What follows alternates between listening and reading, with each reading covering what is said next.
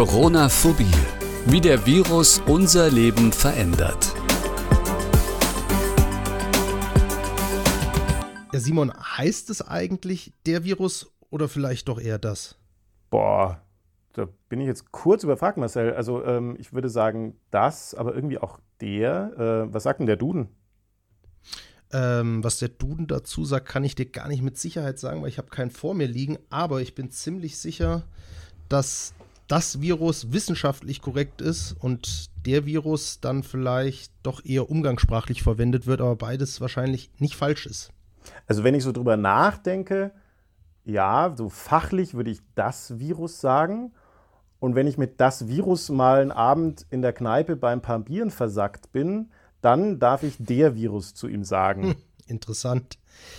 Ja, aber ich glaube, darüber sind wir uns einig, egal ob das oder der Virus, klar ist, dass das oder der Virus unser Leben in den letzten Monaten und Wochen verändert hat und weiterhin wahrscheinlich auch verändern wird. Und darüber werden wir uns in unserer neuen Staffel Corona-Phobie die nächsten Wochen unterhalten, oder? Ja, das machen wir. Ich bin schon sehr gespannt, wie wir uns da mit das, der, die weiterentwickeln.